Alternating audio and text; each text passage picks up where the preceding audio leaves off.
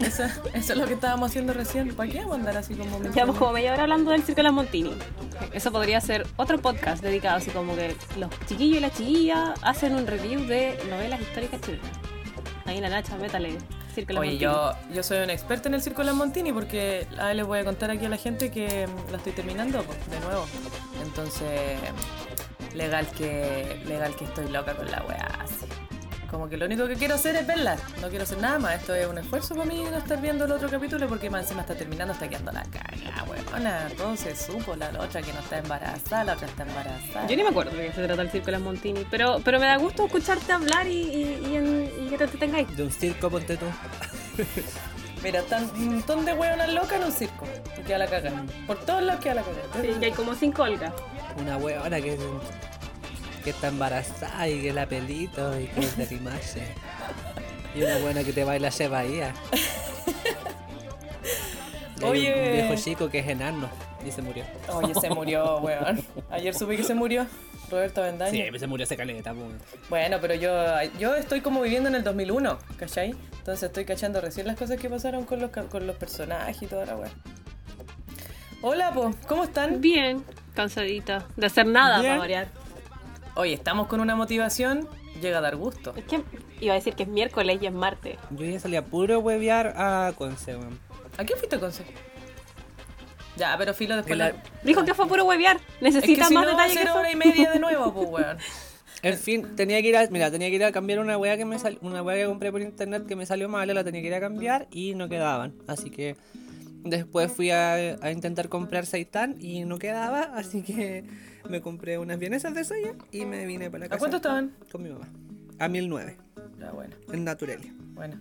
Ya, sí voy a ir mañana en bicicleta. Pero vienen cuatro. Oye, o qué cinco. caro. no, vienen cinco, vienen cinco, vienen cinco. Voy a ir Cuatro. donde el caballero del al lado de Casa de Salud. Ya, no importa. Oye, hoy día vamos a hablar de otras cosas, no vamos a hablar de esto.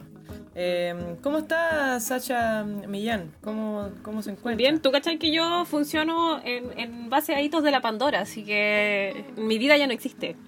Solo Pandora. Sí, esta weona habla todo el rato de la gata. Ya, sí, no, No, vamos a hablar de eso ahora. Mira, yo, eh, bien, aquí... ¿Cómo se puede estar encerrada nomás, po? Nada más. Pero hoy día les traemos un tema interesante, weón. Un tema bastante interesante. A mí me gusta mucho, a todo el mundo le gusta mucho. Eh, vamos a hablar sobre el cambio climático. Sobre el cambio climático, sobre por qué estamos en sobregiro ecológico. Habrán escuchado, bueno, habrán leído lo que, lo que subimos el otro día, que explicaba más o menos por qué eh, Sí, estábamos en sobregiro. Y eso está directamente relacionado con el rollo del cambio climático. Pues finalmente es por eso que, se habla de que existe un sobregiro y que tenemos más o menos la caga en el planeta. po. Eso ya es algo completamente sabido, es eh, una realidad dentro de lo que se puede llamar realidad en, el rollo de la ciencia. Eh, oye, a propósito de lo que estabas diciendo, es que le eché una mirada al libro que te hablaba la otra vez, que era así como que eh, ciencia en... Se me olvidó cómo se llama el título, pero es como ciencia sustentable dentro del contexto del cambio climático, ¿cachai? Y, y habrá- y habría la discusión del libro hablando de que cómo se le puede ocurrir a la gente y tiene que ver un poco como con lo, con lo del coronavirus, así como que, bueno, ¿cómo se te ocurre que esta cuestión va a ser un invento de toda la gente, así como de George Soros, que no me acuerdo qué chucha es, de, de que todos están tratando de vender la pomada, de cómo va a ser que toda la gente, todos los científicos o gran parte de la comunidad científica se ponga de acuerdo para venderte la pomada de que el cambio climático no es real, ¿cachai? O sea, de, de que es real, pero en realidad es una, es una mentira. Entonces, como toda, toda esa pseudociencia o pseudo... Esas dudas culiadas con respecto al cambio climático vienen de gente que, que no es entendida en el tema. Eh, políticos, populistas, gente que en el fondo como que es figura y que no... no soberbia. Sí, a mí lo que me da más pena de esa weá es que justamente hay gente que tiene ese pensamiento y que es, como gobierna un país de millones de hueones, ¿cachai? Y millones de hueones votaron por él sabiendo que eh, tiene ese discurso. Estamos hablando de. Básicamente estoy hablando de Donald Trump. Que salió hace un tiempo atrás diciendo así como, ¿dónde está el calentamiento global si hace cualquier frío? ¿Cachai? Como, ¿es- er- ¿en serio? ¿Eres estúpido? Weón, qué weón más nefasto, weón. Mira, anda por ahí con nuestro presidente, ¿qué querés que te diga? Anda por ahí con Bolsonaro también. Anda por ahí con hartos hueones. Pero claro, es que Trump es como. Es como el peor de los peores. Es como la peor hueá que podía aparecer. Apare- yo pensé, cuando empezó a salir esta hueá de que Trump se estaba tirando a las elecciones, yo dije, ya, esta hueá es como un meme. Así, no, no puede ser verdad. Y después quedé para la cagada cuando el weón ganó, pues weón. Ahora, tampoco, va- no, no sé si qué tanto más bacán habría sido que ganara la loca. Dicen que es un poco más bacán, pero ahí ya en La pequeña de Hillary Clinton. Sí, la Hillary Clinton. Esa misma, pues, weón. Que ganara la pequeña Hillary Clinton. Bueno, nuevamente retomando lo que decía la Nacha, vamos a hablar de cambio climático y, y, mm, recuerdo haberlo escuchado varias veces en clase y ahí hay que hacer una dis- distinción dentro de tres términos, que son cambio global, cambio climático y calentamiento global. el cambio, como para entrar un poco más en detalle, el cambio global son generalmente los cambios y transformaciones a gran escala que ocurren en nuestro planeta a lo largo de toda la historia de los 4.500 millones de años que lleva en existencia la Tierra, producto, en este caso, ya de la actividad antropogénica en lo que llamamos el Holoceno y el Antropoceno. El cambio climático sería el, cambio de temperatura y los efectos secundarios que, vienen producto de estas variaciones de temperatura y que sean sea un calentamiento o enfriamiento, no necesariamente el, el calentamiento actual. Y Claro, claro, cambio eh, eh, y es natural, es parte de, lo- de los ciclos de, de la Tierra. Eh, con todo lo que son los ciclos de Milankovitch, qué sé yo, eh, la- la- el cambio de tectónica de placas que genera como eventos a gran escala que cambian la temperatura de los océanos, qué sé yo, y, y el calentamiento global, que es un término que antes se utilizaba caleta y que ahora ha, ha dejado, ha, ha quedado un poco de lado en pos de utilizar cambio climático, que es mucho más correcto, porque cambio climático finalmente solamente se refiere al aumento de la temperatura de la superficie, que no deja de ser importante, pero, pero generalmente cuando la gente decía calentamiento global, finalmente se refería a calentamiento, o sea, a cambio climático, no a calentamiento global. El cambio climático engloba, en el fondo, todas las consecuencias que, que traen, desde el, eh, el deshielo de los polos hasta cuestiones ya como más de el efecto de la temperatura, no sé, pues sobre los cultivos en Ecuador. En el fondo el cambio climático es como dice la Sacha, es un cambio de clima atribuido directa o indirectamente a la actividad humana. Eso es importante de mencionar porque, como explicaba eh, la Sacha, no es algo que, sea solamente de ahora, sino que la Tierra siempre está en un cambio climático. Ahora, el problema de, de hoy es que efectivamente tiene mucha influencia humana y eh, lo que ha creado este sobrecalentamiento de la Tierra. Y mm, bueno, esta actividad humana altera la composición de la atmósfera mundial y esto se suma a la variabilidad natural del clima, que es lo que decía la Sacha, observada durante tiempos de eh, periodos de tiempo comparables. po. Y hoy hablamos de antropoceno y la Sacha igual lo mencionó, es importante eh, hablar de por qué hablamos de antropoceno y es porque hemos influido tanto en el cambio de la Tierra y en el cambio eh, de la temperatura de la Tierra y en general en todo, que hoy hablamos de un antropoceno porque eh, se habla como del, del cambio que ha creado el humano, el- la humana en el, en el planeta. Entonces ha sido tan profundo y en un, en un periodo de, de tiempo tan corto en lo que es la historia de la Tierra que se habla del antropoceno. El antropoceno como una era de la, de la Tierra. Como Claro, un- una, un- una época como- geológica, un, un tiempo geológico. es una definición en términos temporales desde donde se reconoce este antropoceno, pues una caracterización temporal de la historia de la, vi- de la vida en la Tierra o la historia de la Tierra, que está caracterizado por lo que dice la Nacha, la eh, influencia humana, influencia industrial principalmente, que ha ido alterando la- las condiciones eh, climáticas de la Tierra. Sí, lo que menciona el igual es importante, que habla desde el periodo industrial, porque vamos a hablar más adelante sobre cómo era la Tierra antes de que empezara el tema industrial, eh, del periodo, periodo preindustrial que se llama, y cómo está siendo ahora. Cómo ha influido eso en el calentamiento de la Tierra. Y, pero para hablar, antes de hablar de eso, necesitamos igual definir lo que es el efecto invernadero. Todo el mundo sabe más o menos cómo funcionan los invernaderos, ¿cierto? Nosotros tenemos las plantitas dentro y se crea este calorcito especial. Es, es como un microclima, ¿cachai?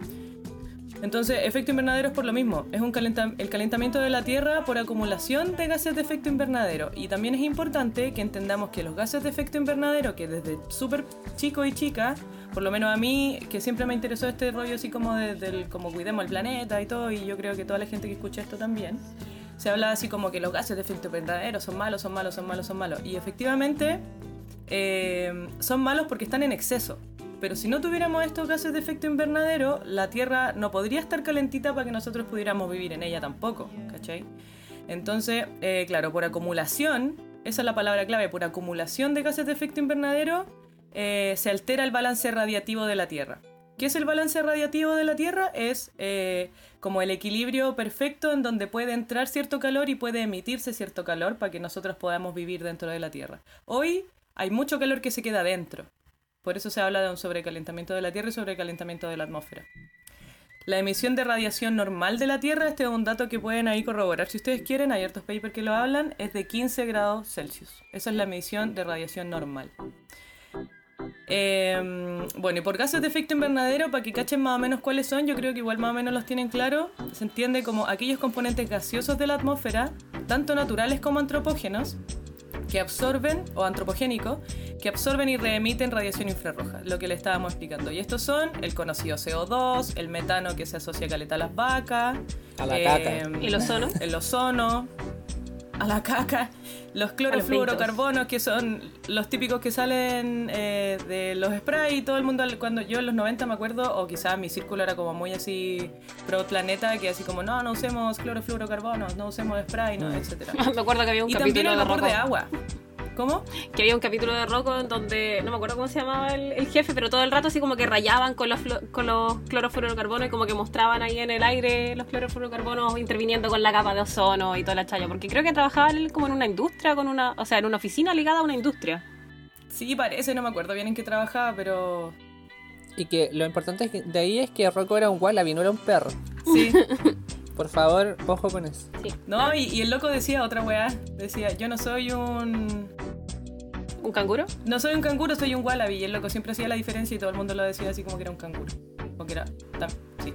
Bueno, volviendo solo como acotación, que los, los clorofluoro- clorofluorocarbonos, la dislalia, Dios mío, eh, son de, de- de entre las que mencionó la Nacha, son las únicas que son netamente antropogénicas. po. No, Eh. no ocurren a, pro- a propósito de, de procesos naturales o de causas naturales. Y el problema con los fluoro- clorofluorocarbonos en su tiempo es que no son reactivos y que y eso los hace como atractivos para la industria porque en el fondo no reaccionan con nada. Y eso es bueno, pero lo malo es que, es que se mantienen en la atmósfera mucho tiempo a propósito de no ser reactivos, de no descomponerse o no asociarse a otros elementos. Entonces llegan finalmente a la estratosfera. Estratosfera, es- no estratosfera. Estratosfera. Estratosfera. Estratosfera, mierda, eso era. Y, y, Esta tamaya. y, Ah, no y transforman finalmente mierda. esos elementos. En la, en la, en la estratosfera cambia, eh, hay una, hay una reacción ya y, lo hacen negativo. Exactamente. We- ¿Y sabéis qué? Uno de los que a mí me llamó mucho la atención cuando lo entendí eh, era el vapor de agua, weón. Yo antes pensaba así como, ya, pero el vapor de agua no tiene nada de malo. Como que yo veía, eh, bueno, nada de malo en sí no tiene. La acumulación, el vapor de agua es como lo, que crea un problema. Y yo antes miraba así como, no sé, las industrias que están acá en Talcahuano y algunas que me decían así como, no, así es vapor de agua, nomás no te preocupes. Y yo así como, ah, sí, pues en realidad da lo mismo, pues. Y no es tan así como que de lo mismo, po, y ahí lo vamos igual a comentar. Bueno, y, siempre se habla, todo el mundo habla así como del CO2, el CO2, el CO2. Y, y- y a pesar de que no es el único, se habla mucho de él porque es más abundante. Y en realidad el vapor de agua es el más abundante, pero se habla más del CO2. El CO2 es como el número 2, pero así como que casi que están peleándose el primer lugar. Cuando hablábamos como de, lo, eh, de la diferencia entre el, el nivel preindustrial y el nivel postindustrial, que, o sea, o, industrial, que en el que estamos ahora, eh, es porque hay una diferencia gigante en las partes por millón de CO2 que hay en la atmósfera entre el periodo preindustrial, que es antes de 1960, eh, a hoy. Y tenemos también proyecciones hasta el 2050. Antes teníamos 360 partes por millón de CO2 en la atmósfera. 360 partes por millón. Luego el uso de combustibles fósiles eh, implicó este antes y después en términos de concentraciones de CO2. po. Empezamos a usar combustibles fósiles porque al principio decíamos así como, ya, no importa, démosle nomás. En un momento como que la gente, y yo en el momento todo el mundo habría sido igual porque no, habría, no había mucho estudio al respecto, era bien así como de lo mismo que hablábamos del mar antes. Total, tiremos basura al mar, nomás da lo mismo si no se ve. Y así mismo también pasó con, con el rollo de los combustibles fósiles. Funciona, listo, ocupémoslo, chao. Es que aparte no había hay- ningún estudio como de consecuencias aparte, pues tenéis que pensar que entre 1900 y, o sea, 1960 y 1970 recién ocurre como un cambio de paradigma en donde la gente empieza a estudiar testigos de hielo, ver el paleoclima y es hasta el- los años 2000, finales de los 90 o 2000 en donde la gente se da cuenta, oye, aquí hay un cambio en, en- en el clima actual, pues, ¿cachai? No, si no, ten- si no tenéis un punto de comparación en el que solamente eh, está, tenéis acceso a él, cuando empieza esta, esta emisión ya más desbordada, no tenéis cómo cachar que la weá es mala, porque hace que tiene un efecto negativo sobre el, clima. Igual, para 1960, que fue el, el momento del- de la revolución industrial, no había muchos estudios, pero ya para en 1988 ya habían eh, comprensión del cambio climático. Sí, sí, po. Que se ha comentado así como por caleta de años y la gente como Trump, como decía el Boris, hay hueones que todavía dicen así como, ah, si son weas nomás, po. Se están pasando la película. Claro, porque privilegiáis el desarrollo económico e industrial, que, que no es malo, ¿cachai? Pero, pero va en pos de qué. Sí, pues De un demasiado. Al sacrificio final mucho mayor, usando- finalmente. estáis así como ya ganemos plata nomás, démosle con la plata, démosle con el desarrollo. Y, pero en, el- ¿en qué chucha planeta vaya a ir a gastar tu caga de plata? Pues bueno, si ya no te está quedando planeta. Ya, pues, y entonces después de- tenemos, empezamos como en 1960 y después hasta 1970 hubo un aumento moderado. Porque todavía, si bien ya había empezado esta revolución industrial, no eran todos los países en el planeta que tenían esta revolución industrial. Eh, la mayoría del resto de los planetas, o de los planetas, de los países, De los, pa- de los países. que todos los planetas. Sí, planeta Chile. Los marcianos marcianos. igual hacían. el resto de todos los países seguía eh, con mano de obra humana. po. Y entonces, cuando lo situamos ya en el presente, eh, hoy existe la mayor concentración de CO2 en el planeta desde hace 5 a 6 millones de años. Así como que nos pasamos la película completa. Nos pasamos la película completa y le mandamos a cagar y tenemos más concentración de CO2 que la mierda. Antes habría sido, antes, si no hubiéramos tenido esta revolución industrial, obviamente habrían habido muchas muchas repercusiones económicas, sociales, etcétera. No estoy diciendo que no tenga que haber pasado, pero efectivamente fue tremendo atado pa- en términos eh, eh, ecosistémicos. Y las proyecciones, las terribles proyecciones que tenemos ah, para el 2050 es pasar desde un nivel preindustrial de 360 a 560 y de hecho hay otros autores que hablan de mucho más, así como de 800 partes por millón si esta weá no para y, eh, y muy por el contrario sigue aumentando el uso de los combustibles fósiles y, la inconsciencia. Habla, se habla de un aumento de 2 a 3 partes por millón por año, que es caleta. Oye, y una pequeña aclaración como de lo que habla la Nacha, em, para tener como una idea, porque si bien la, la Nacha habla de una revolución industrial y por lo general siempre asociamos la revolución industrial em, a, a la aparición de las máquinas, que esto ocurre aproximadamente entre el 1700 y algo, 1800, que se reconoce esa revolución industrial, sin embargo algunos historiadores o algunos eh, es- estudiosos del tema, porque yo no te soy ningún experto, la verdad, en esta cosa de la historia de las sociologías, de las ciencias sociales, em, reconocen también un cambio, eh, en- o sea, reconocen como un cambio de, de época, de periodos, o reconocen un- un, una, una segunda, una tercera, una cuarta incluso revolución industrial con la aparición de distintas em, distintas situaciones, distintos tipos de maquinaria, la producción en masa, por ejemplo, y en particular esta que la que habla la Nacha de esta, de, del 1960, de donde se reconoce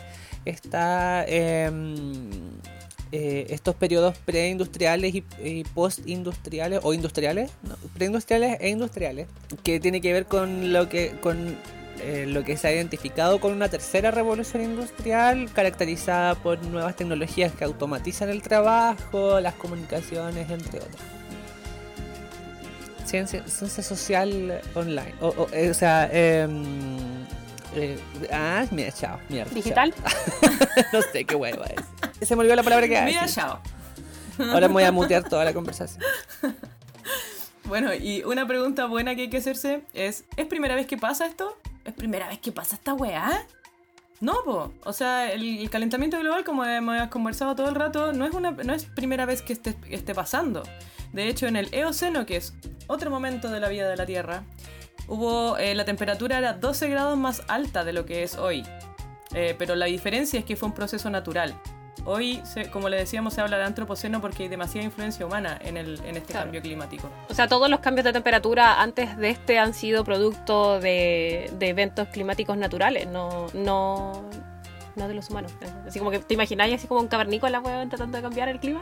No, ese weón No. a lo más Pero si quieren más pues, información acerca como de la, de la ciclicidad, porque igual eso se pasa en algún momento en el colegio, o al menos yo recuerdo haberlo pasado en el colegio, hay una súper buena curva que se llama la curva de Sachos o Sacos, se escribe Z-A-C-H-O-S, que es de un trabajo del 2000-2001, en donde documenta como la variación de, de algunos isótopos, del isótopo carbono 18 me parece mucho, y el, y el oxígeno 18 o de oxígeno 16. Eh, profe, no me rete, porque esto lo pasé hace como un semestre atrás en clase. Eh, y que es súper buena porque... que saber que la Sacha está así como moviendo sus manitos. Y que ayuda a Caleta a identificar lo- los- las eras geológicas y los periodos geológicos porque tiene eventos súper marcados climáticos y, y es- y está datada en, en función de, de la variación de estos isótopos y de y estos isótopos son un proxy de la temperatura, ¿cachai? Entonces ahí se ve como hay, hay 5 o 6 grados de diferencia, de repente ahí hasta, en la, en la curva no, pero se han documentado hasta cambios de 10, 10 grados en, en el, en el clima global del planeta, valga la redundancia, global del planeta.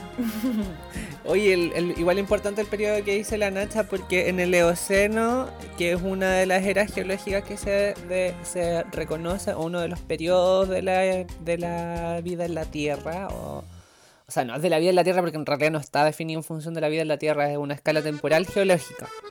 En De la función vida de la Tierra, yo creo. de la vida de la Tierra. Eh, en esa en el Eoceno, que es una que ocurrió hace 50, se reconoce hace eh, 56 millones de años atrás.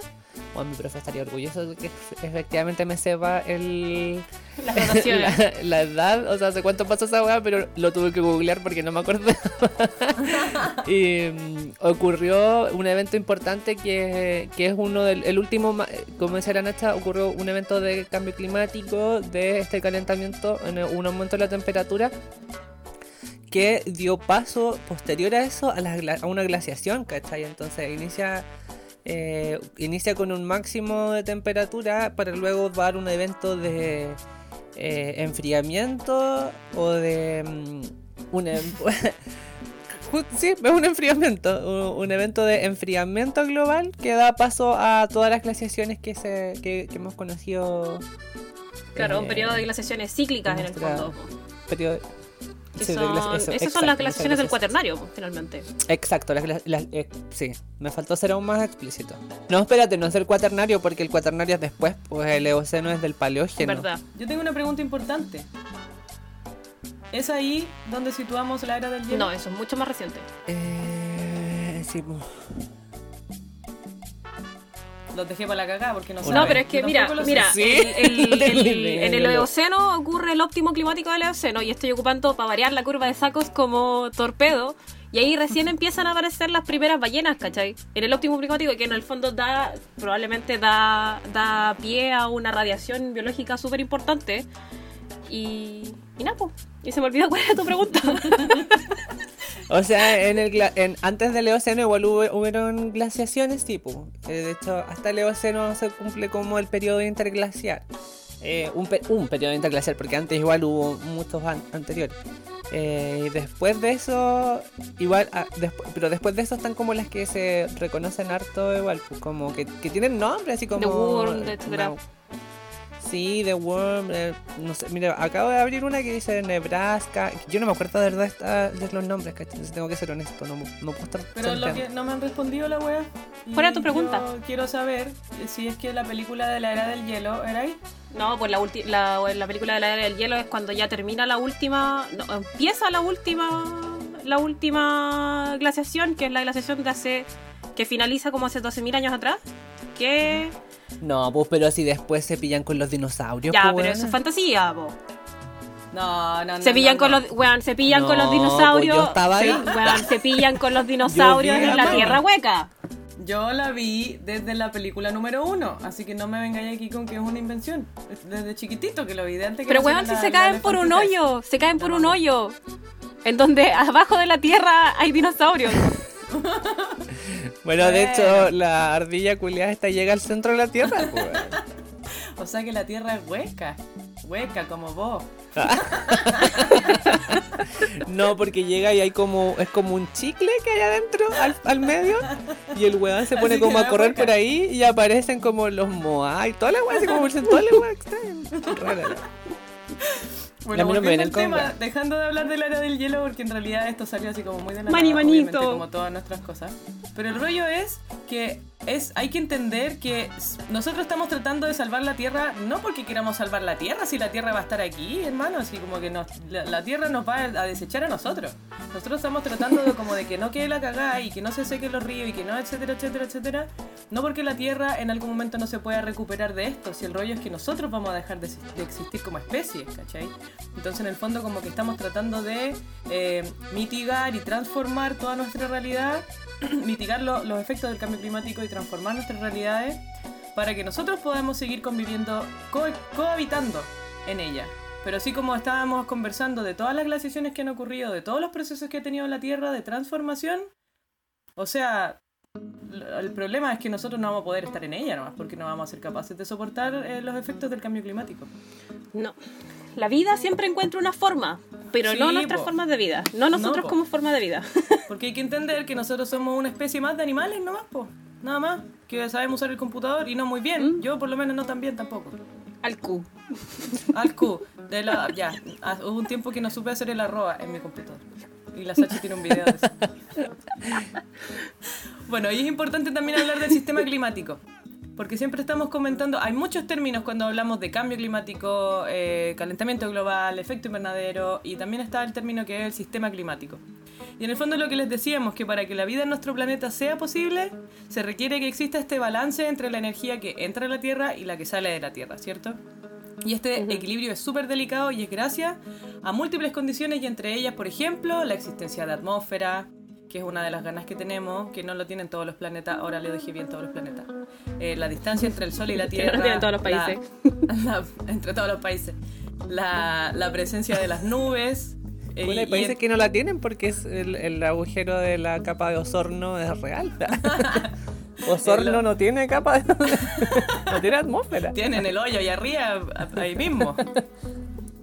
Entonces, teóricamente y de manera muy sencilla de explicar, el sistema climático responde a este forzamiento radiativo producido por los gases de efecto invernadero, que es lo que le habíamos explicado adelante.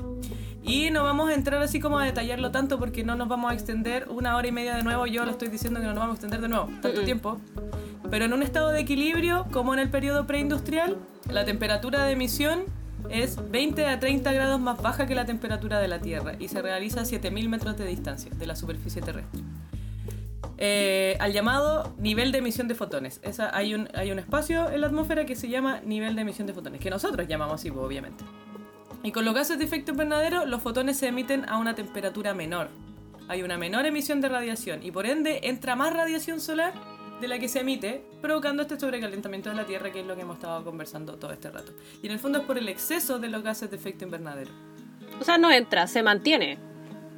Se mantiene más calor en, el, en, en la Tierra, pues no es que entre más calor, porque básicamente el, el- No, po. el- el- el- el producto de que estamos cerca del Sol y bla, bla, bla, la, la mecánica es que llegan los rayos del Sol en forma de, de rayos ultravioleta, luz visible, etcétera, etcétera, calientan la superficie de la Tierra, la superficie de la Tierra absorbe cierta cantidad de calor y el resto lo emite de vuelta. Y también El la superficie, igual la- absorbe. claro, como que eh, rebota, absorbe, ra- irradia de vuelta y todo esa, ese calor básicamente, salvo el que se queda interno, se devuelve como ondas infrarrojas. po. Y el calor que se mantiene de forma interna básicamente rebota dentro de, de la Tierra por gracias al- a los gases de efecto invernadero, alias los Mire, gay. Rebota, rebota, rebota, Claro. rebota. Y obviamente bajo esa lógica, a mayor, ca- mayor concentración de gases de efecto invernadero, mayor la cantidad de calor que se retiene y no se irradia de vuelta al, al, al espacio, al universo. Así mismo es, así mismo es. Entonces, esto provoca un cambio en la sensibilidad climática. ¿Qué es ¿Y la qué es la ¿Y sensibilidad qué es climática? la sensibilidad climática? Yo no lo quiero responder porque yo he hablado mucho. Así que ustedes dos lo pueden responder. Parece que no. Yo lo puedo leer si queréis. ¿Aló? La ahí, sensibilidad mis climática es el están ahí. aumento de la temperatura por la duplicación de los gases de efecto invernadero. En el fondo lo que le estábamos diciendo delante es el calentamiento de la Tierra y lo que nosotros vemos, lo que sentimos, lo- cómo En se función del Tierra, ¿cierto? Sí. No te escuché. Te, voy a decir, te voy a decir que sí nomás. Ya. Del aumento. Entonces, este aumento de la temperatura por duplicación de los gases de efecto invernadero se le denomina sensibilidad climática. Te digo que era en función del equilibrio que estaba hablando de, de, delante. Lo mismo. ¡Qué buena! Es que hay que estar en equilibrio con el universo, pues, ¿cachai? Sí. ¡Ay, Oh, no! Te puedo pegar wea. ese tipo de estupideces que me acuerdo de la- del video de la... de la weona que les mandé delante. Oh, la weona tonta, weón. Qué huevona. Ah, ¿No viste Ah, el no video de la, de la, de No, tonta no. weona que les mandé delante? Oh, Oye, esto perdónenme, ¿eh? Perdónenme con tanta insolencia. Mi mamá, ojalá que no escuche este podcast. Se te, se te cayó tu Eh, feminismo, amigo. Ya no es eres me- feminista. No, me importa nada. No, no importa si esa huevona es buena. raja. Esa buena tonta, no hay nada.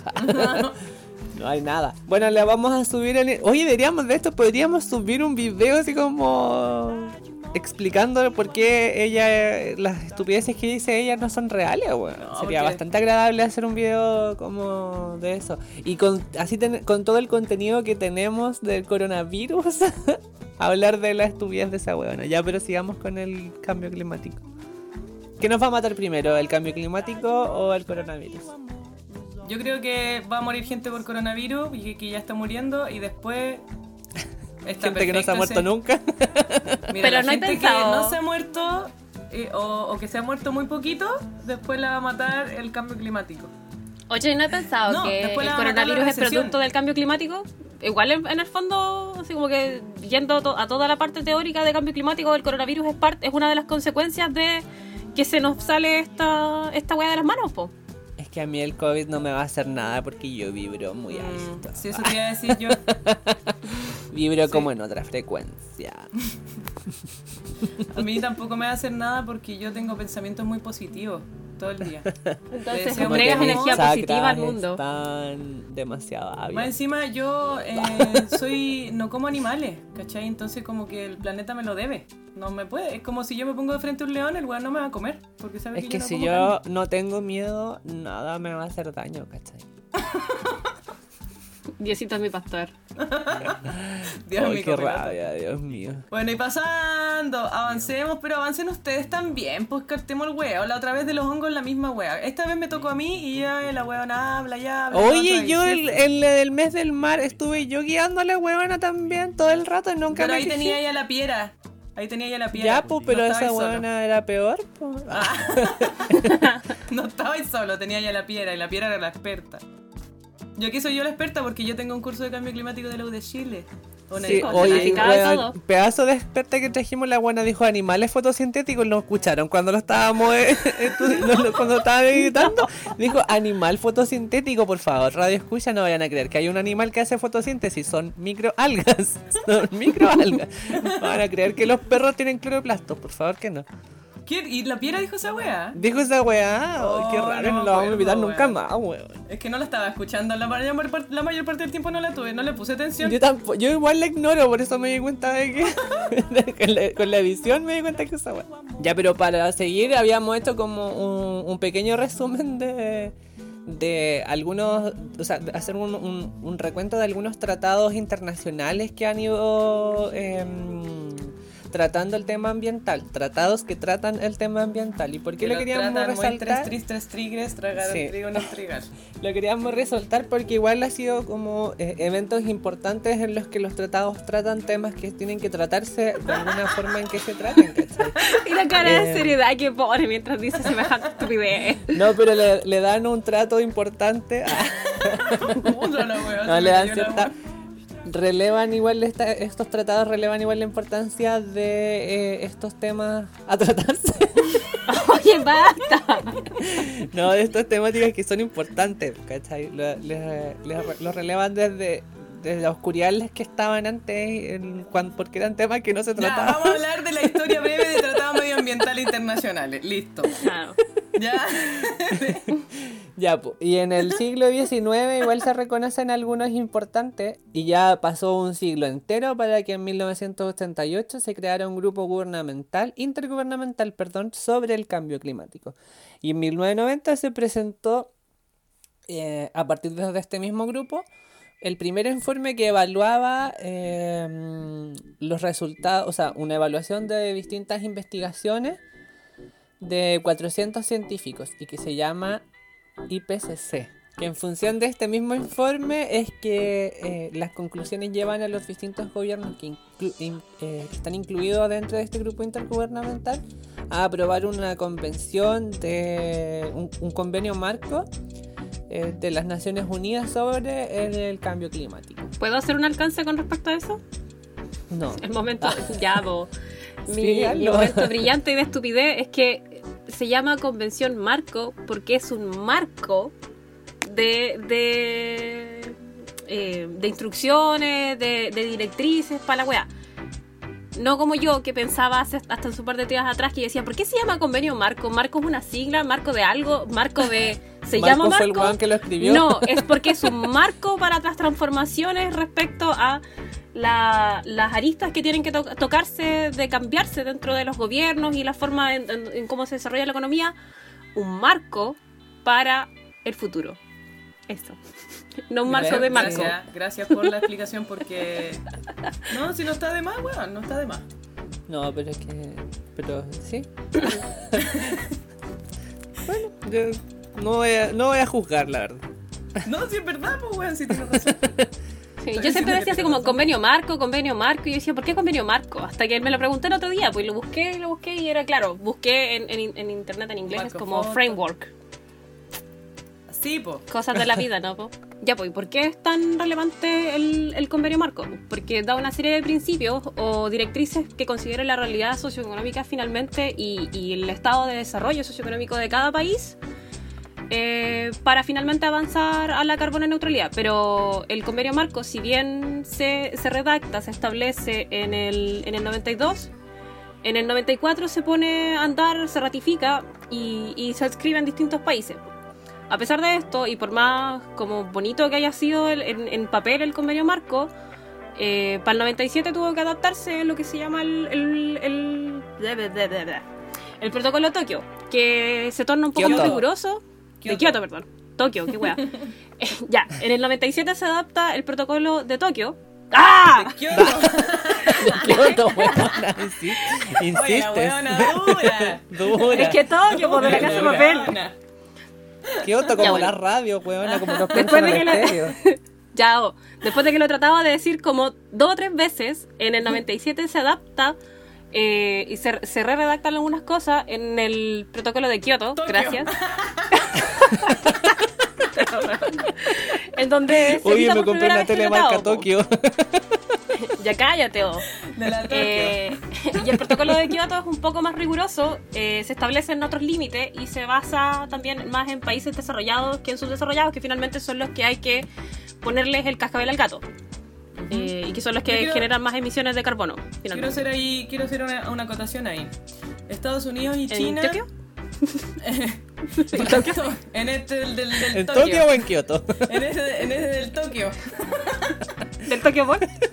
Del Tokio. un- me comí un. un- Vamos al Kyoto. Ball. El del Kyoto. Kyoto Talk Walk and Ball. Ya, o en, e- en esta wea del Tokio aquí, del último que dijo esta otra. eh, bueno, no solo de ese, sino que lo que dice la Sacha, pues que mm, se, ha- se habla de que fue un poco más riguroso y se establecieron límites más basados en países desarrollados que en países subdesarrollados. Y es porque efectivamente hay muchos países, y esto se habla desde la Convención Marco, eh, desde el 92, se establece que hay países que no van a poder hacer tantos aportes a caminar hacia la carbono neutralidad como otros países que están ya desarrollados y que pueden eh, como meter mano en el fondo porque tienen que dar cara, weón. no, es lo mismo un país como Taiwán, yo siempre lo pongo de, ejemplo, que es un país muy muy pequeño que lo recorrí en 6 horas de extremo a extremo de la isla, a un país como Estados Unidos, ¿cachai? Que ha hecho, pero lo que ha, lo que ha podido y lo que no ha podido con respecto a aumentar esta, eh, la concentración de los gases de efecto invernadero, ¿cachai? Que, no es son solo- las grandes potencias industriales finalmente las que tienen más, más importancia. Por eso decía que ponerle el cascabel al gato, ¿a quiénes son los que emiten más, son más dañinas? Sí, pues, entonces eso se ha mantenido desde un principio, se ha pensado y se ha mantenido hasta hoy, hasta la COP25. Sí, se sigue manteniendo esto de que efectivamente no todos los países pueden, eh, pueden aportar de la misma manera a avanzar hacia la carbono neutralidad.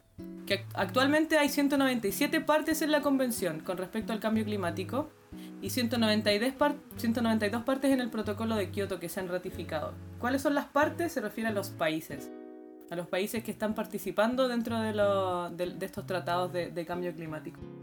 Después de esto, de lo que decía la Sacha, se hizo algo que se llamó la Conferencia de las Partes, y donde la, Conferencia de las Partes se encarga de mantener los esfuerzos internacionales por resolver los problemas del cambio climático. Y también esto es importante, ahora explicamos un poco esto de, las COP. Las- las conferencias de las partes se reúnen todos los años desde el 95 normalmente era en Bonn, era en Alemania, que es la sede de la Secretaría de la ONU, salvo cuando una de las partes se ofrece como anfitriona. Y hay que recordar que Chile se ofreció para la COP25, pero obviamente le salimos con el estallido social. No dio talla. Y más encima hicieron un payaso ridículo en España en la COP25 Weón. igual. Horrible. O sea, nuestra ministra del Medio Ambiente, que ya no- ni siquiera sé si es la misma weona, eh, ni un brillo, ni un brillo. Así como, oye, llevamos tanto rato, ¿por qué no nos mandan las resoluciones por, por WhatsApp casi? Por correo era, pero... O sea, en una nada. instancia tan seria y tan formal, no. Ella después salió defendiéndose, diciendo que, que era porque ya llevaba mucho tiempo y había mucha gente que se tenía que ir. Pero oye, la COP25 no se hace siempre. Y estamos así como a puertas del acabo del, de nuestro Mundo. espacio como, weón, de nuestro espacio de vida en el planeta, ¿cachai? Como que qué importa si perdí el avión. Claro, ese tipo de cumbres no las podéis apurar tampoco por, por otras obligaciones. Claro. Y bueno, después de, de todo esto que ha pasado, de, de Kioto, de, o Tokio, como le gusta decirle a la Sasha, Sorry. El 12 de diciembre del 2015 se adoptó el Acuerdo de París sobre el cambio climático. Después, en noviembre del 2016, hubo una conferencia sobre cambio climático en Marruecos, donde los gobiernos fijaron un plazo hasta el 2018, una conferencia en Polonia, para completar las normas de aplicación del Acuerdo de París. Vale la pena mencionarlo porque es un gran paso al intentar, se un gran paso al intentar acelerar e intensificar las acciones necesarias para alcanzar el desarrollo y futuro sostenible para poder, en algún momento, se espera que para el 2050 ya estar sobrevivir, básicamente poder sobrevivir a esta wea. Y para el 2030 ya llegar a la carbono neutralidad. Ojalá, pues yo veo bastante distante esa realidad. Oye, mencionar ahí que de repente a veces se habla como, como de la COP25 se habló tanto en Chile porque iba a ocurrir en Chile, la mansa weá, bla bla bla. Eh, se habla siempre como también de la COP21 y mencionar de que en esta en la COP21 fue porque es tan bullada la COP21 eh, que es porque en esta mm, eh, convención en esta conferencia perdón es donde se adopta el acuerdo de, de París entonces por eso se, se hace tanto tan como reconocida la COP21 De todas las otras. ¿Por qué es importante la COP21? Los objetivos generales del Acuerdo de París, que es lo que decía el Boris, fueron mantener eh, el aumento de la temperatura de la Tierra bajo los 2 grados Celsius y con el tiempo mantenerla eh, incluso bajo los 1.5 grados Celsius. Cuando hablamos de los 2 grados Celsius los 1 grados Celsius, 1,5 grados Celsius, la gente pre- preguntará así como ya, pero ¿de qué? Así como 2 grados de qué, no entiendo. Se refiere a que no lo aumentemos más desde los niveles preindustriales más de 2 grados. Que la Tierra, que, el, calor de la Tierra no aumente más de 2 grados en comparación a lo que ya ha subido desde desde el momentos preindustriales. O sea en función de los 15 grados se considera como Los 15 grados son los no- niveles preindustriales claro y, no, y, y así como que podemos sobrevivir hasta 2 grados más, ¿cachai? Ya. Así como que, y, y ojalá no 2 grados más, ojalá 1.5. Incluso hay algunos, no me acuerdo en cuál informe del IPCC, se habla de que incluso se podría llegar como a los 3.5, pero ahí ya es, es como, weón, como Ya que te la- ya, no, así. estáis jugando con fuego po. Creo que superar los 20-21 grados ya es inaceptable. Ahí ya desaparece el 70% de la Jugando biodiversidad. con fuego en el fuego, así como que ya 3.5 es una weá porque como que estáis respirando fuego porque, fuego y ya Entonces por eso se habla de, de esto de 2 grados Estamos Celsius a quemando. 1.5. Llamen a los bomberos que me estoy quemando. No, pues yo estaba cantando la de los Ramazotti, pues estúpida. Entonces ya, uno de esos, eh, uno de los, de los objetivos de París fue ese, y el otro, aumentar la capacidad de los países de adaptarse. También vamos a hablar de adaptación, la diferencia entre mitigación, adaptación y transformación. Adaptarse a efectos del cambio climático y construir ciudad- ciudades, sociedades, perdón, resilientes que puedan soportar esos efectos, porque los efectos ya están presentes. Nosotros ya estamos sintiendo los efectos del cambio climático y eh, es un hecho de que van a ir aumentando. Sobre todo si no logramos este acuerdo de París de mantenernos bajo los 2 grados de, de- aumento de temperatura. También otro de los, de los puntos fue promover la transición hacia economías bajas en carbono y un desarrollo sostenible. ¿Y cómo podemos, cómo podemos llegar a eso? Con los objetivos de eh, al 2050, de lo que les comentaba, eh, para lograr la carbono neutralidad, que es limitar las emisiones de CO2 a cantidades que sean capaces de ser fijadas por planta. O sea, que no tengamos más CO2 que los arbolitos puedan quitar. Si pasa, si, si, y, y bueno, y como estamos viendo, eh, y hoy día ya, ya habíamos hablado de que llegamos al sobregiro ecológico, ya ocupamos todo lo que podíamos ocupar de nuestro país eh, de manera sustentable. Ya no estamos comiendo el pan de mañana, que es lo que le decíamos en la publicación de Instagram. O sea que va a haber pan para mañana. Va, chucha, hambre para mañana. Hambre para mañana. Ahí, obviamente, la gente que se acuerda de nuestro capítulo anterior, eh, las emisiones de carbono, va, de dióxido de carbono que puedan ser fijadas por las plantas, no solamente por las plantas, sino que por todos los organismos fotosintéticos. Claro. Y Sí, a mí pero- me gusta. Ah, perdón, dale. No, iba a decir que la, la- como que la definición se limita a eso, que sean fijadas por plantas, pero Claro. efectivamente hay, hay hartos más organismos que pueden fijarlo. Oye, y otra cosa como que a mí a mí y a harta gente me ha dado cuenta que les genera eh, o sea, como cierto enredo entender las diferencias de dos conceptos que son bastante similares, pero en realidad tienen bastantes diferencias. Que es con respecto a lo sostenible o a lo sustentable. Yo con respecto a eso me reeduqué recién porque también tenía esa misma duda y la verdad es que la diferencia radica en que cuando hablamos de desarrollo sustentable solamente lo que queremos hacer es preservar, conservar o proteger los recursos naturales sin tener en, en- en consideración el contexto sociocultural o económico del, del país que quiere hacerlo. En cambio, el desarrollo sostenible sí toma en cuenta eso y es un proceso en el, en el- en el que se trata de satisfacer también eh, conservar los recursos, pero también tratar de satisfacer las necesidades económicas o sociales que tiene ese país y la, y la, y la demanda que tiene por esos recursos naturales. Es como igual una, una definición un poco más aterrizada a lo con- al contexto en el cual se, se desarrollan los distintos países. Igual yo creo que tiene que ver un poco con buscar un modelo más eh, agradable, pero considerando que es la, con- considerando como la base de las condiciones, ¿cachai? Pero condiciones que también se pueden modificar. Proteger sin, sin ir en desmedro de estas cosas las necesitamos, pero también las necesitan las, las generaciones futuras. po. Eso es en el fondo sustentable. Como la diferencia a veces que se hace como sea, sostenible. conservar todo como prístinamente o manejar, ¿cachai? Claro.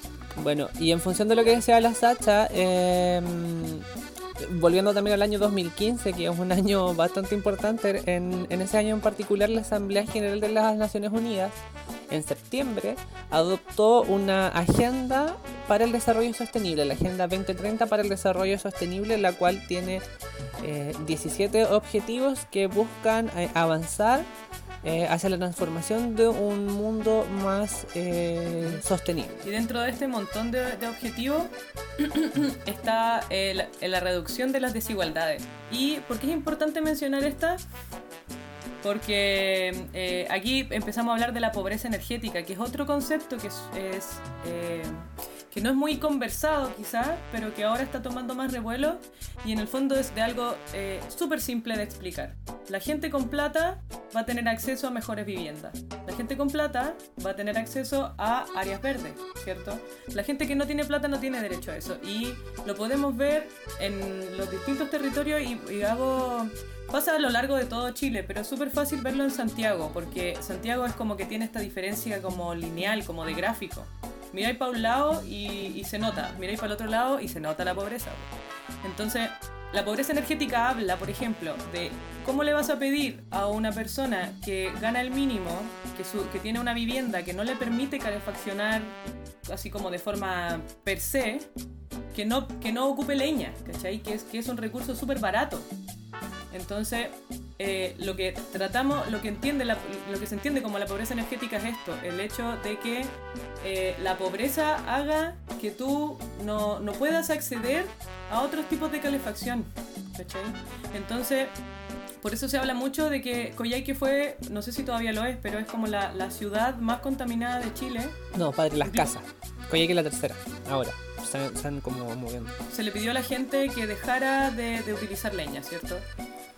Y que más encima viva la concha de tu madre donde está nevando todos los días, pues bueno, como de... Claro, po, weón. Entonces es como que no, no se pueden hacer esas cosas así como a rompe y raja, po. Entonces, lo- eh, por ejemplo, en Chile existen más de 50.000 personas que se encuentran eh, en situación de, mm, eh, de, de poca calidad para cubrir sus necesidades fundamentales y básicas, eh, concentradas principalmente en las regiones de Araucanía, Metropolitana y Valparaíso. Y además pasa que Chile tiene la particularidad de tener climas muy extremos y por tanto la pobreza energética tiene un carácter territorial, que es lo que estábamos conversando recién. En el norte existen brechas en el acceso al agua caliente, ¿cierto? Todo el mundo sabe que no, que no, hay, no tienen acceso a agua caliente. Tienen mucho acceso a agua potable, porque tú no puedes ir al norte y tomarte un vaso de agua de la llave, ¿cachai? Qué asco, weón. Yo me lavé los dientes en Calama una vez casi me vomité. No, yo en, en Copiapó me lavé el pelo y parecía que no, no hubiera pasado por el agua. Y tampoco tienen acceso a la climatización de las viviendas. Y en los grandes centros urbanos, los precios de la energía provocan un alto gasto de los hogares. Entonces tampoco le podéis pedir que del sueldo mínimo que tiene una persona ocupe 200 lucas en calefaccionar su casa, ¿cachai? No se puede, po. Entonces cuando tú querís que, que tu país deje de eh, ser un, como un foco de, de- de contaminación ambiental, tenéis que des- de- disminuir las desigualdades sociales, pues tenéis que eh, orientar de mejor manera las ciudades, tenéis que, y eso es planificación urbana, tenéis que eh, tener áreas verdes. Si tú tenías áreas verdes en un sector, en el verano va a ser mucho menos caluroso, ¿cachai? O sea, la gente en las plazas de las poblas no tiene un árbol, pues, no tiene pasto. Y, y- y no es lo mismo vivir el verano en una pobla que vivirlo en las casas, las casitas del barrio alto. Entonces, a eso se refiere la pobreza energética.